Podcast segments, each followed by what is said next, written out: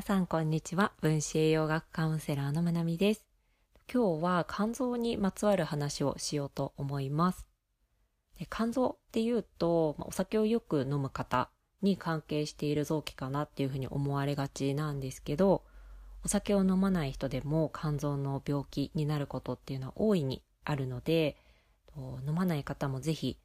意識を向けてほしいなと思います。で、まあ、今日特にお話ししたいなって思ったのが脂肪肝ですね。で、脂肪肝がやっぱりすごく多いなって思います。のよく聞きます。私の周りだけなのでそんなに比較対象とかないんですけど、こう、私が分子栄養学を学んでいる実践講座っていう場の症例検討会っていうところで他の人の血液検査とかを見たりするんですよね。でそういった時に見せてもらっても脂肪肝の人ってすごく多いなって、まあ、血液検査から分かる範囲であ範囲内ですけど脂肪肝の人多いなって感じるしクライアントさんでも脂肪肝って言われましたっていう方もすごい多いんですよね。でほとんどの方がお酒飲まない方だったりします。私の周りで脂肪肝って言われた方は。なので、お酒飲まないっていう方でも、の頭に入れといてもらえるといいかなと思います。で、脂肪肝ってどういった状態かっていうと、単純に肝臓に脂肪が溜まっている状態なんですよね。いわゆるフォアグラの状態になります。で、お酒を飲む人の脂肪肝っていうのは、そのまま脂肪肝って言われるんですけど、お酒を飲まない人の場合、で、脂肪肝って進行しないものを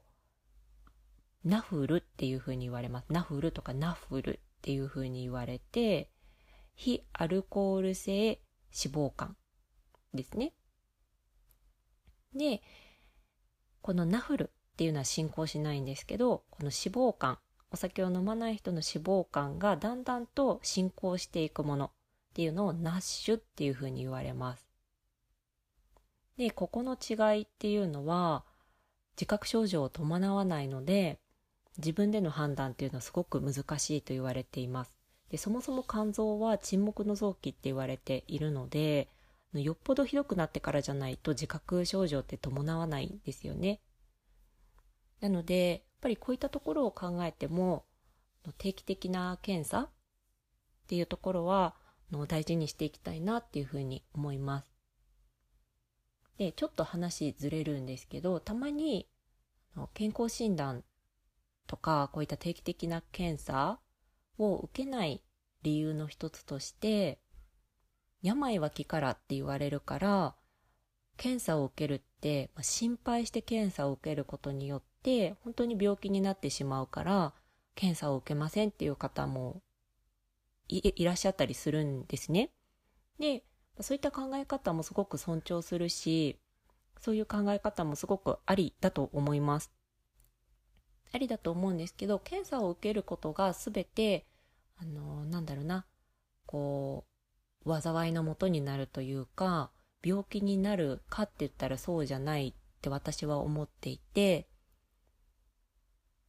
検査を受ける、受けないっていう結果はどうであれそこに対する心の持ちようの方がすごく大事かなって思っています。のきっと心配だから検査を受けますでその気持ちでやったら病気になるって思っていたらそうなることもあるだろうしだけれども毎年定期的な検査をやることで安心を手に入れることもできるんですよね。でそうやって定期的に検査を受けるっていうこと自体が自分自身の体を適切に扱うっていうことにも捉えることができるのでその捉え方はの一人一人のお好きなように捉えてもらえるといいのかなとは思います。が、まあせっかく医学も進歩していて早くに知っておけばのどうにでもケアができることって今すごく多いんですよね。この脂肪肝であっても栄養をしっかり適切にとっていくことによって改善って見られるし私自身も数値に改善が見られましたで私も一時期は私お酒ほとんど飲まないです何かこうイベントごとがない限り飲まないですけどそれでも血液検査の数値上では一見脂肪肝っていう数値を出していた時期もありました。ただ脂肪肝っていうのは血液検査の結果だけではなくって超音波とか CT 検査の画像診断も必要になってくるものなので絶対的な診断を受けていたわけではないです。だけれどもそれぐらい、まあ、肝臓に負担がかかっていそうな血液検査の結果だったところが、まあ、栄養の取り方であったりとかあとはま体調が回復するにあたって数値っていうところも変化は出ていたりします。で、これも検査していなかったら、私お酒飲んでないからなおさら肝臓にダメージがいっているなんて全く思いもしなかったんですよね。そう。で、まあ、自覚症状が出にくい臓器だったりもするから、そのままずっと放っておいたんだと思います。そういう意味では私は検査して気づけてよかったなって思ったりするんですよね。で肝臓に関してはの肝臓だけではなくって全身に影響が及びます肝臓がダメージを食らうと。なんでかっていうと肝臓の大きな仕事っていうのが解毒なんですよね。お酒がなんで関連してくるかっていうとこのアルコールの解毒に関わっているからになります。で私たちが今生きているこの時代はものすごい数のまあ、毒素とともに生活をしています。もう毎日何千何百種っていう化学物質が放出されてるっていうふうに言われるんですよね。で、あとは食べ物の容器、まあ、プラスチックの、まあ、ペットボトルであったりとか、タッパーとか、あとは缶とかいろんなものから、BPA って言われるような環境ホルモンであったりとか、その他たくさんの化学物質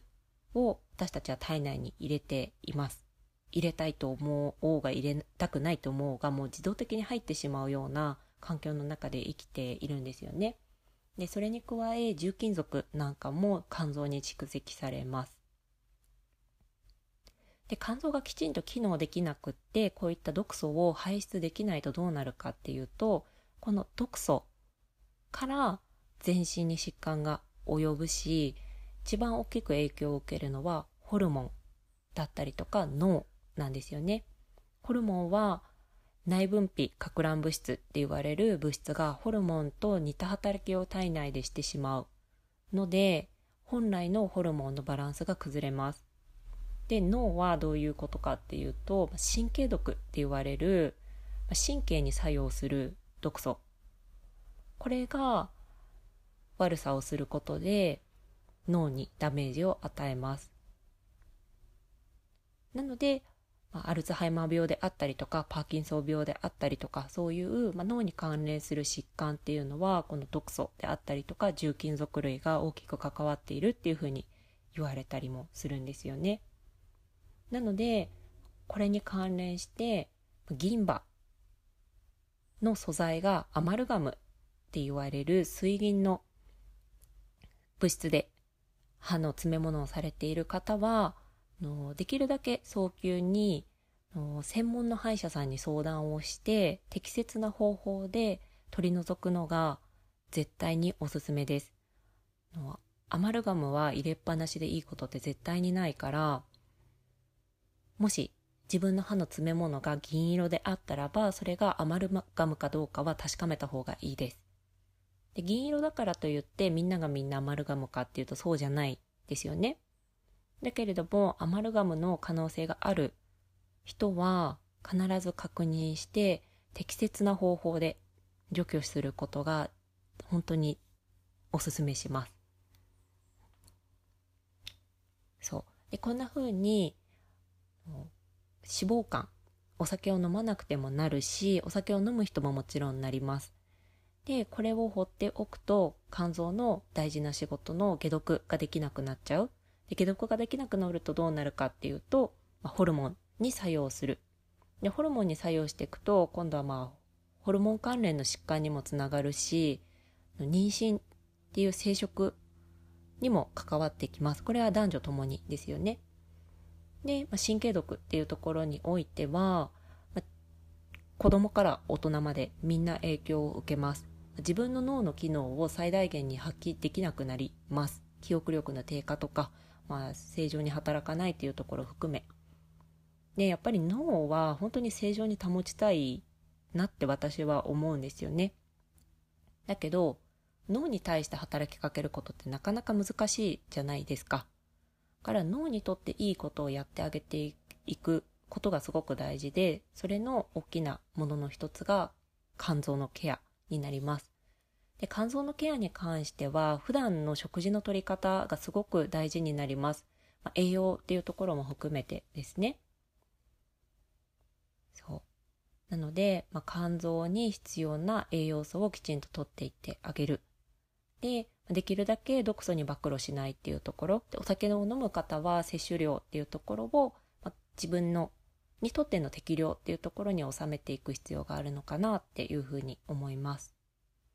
で、これは本当にホルモンとのつながりがものすごく強いトピックなので、の10月の24日、30日に行うケイトさんと一緒にやる女性のための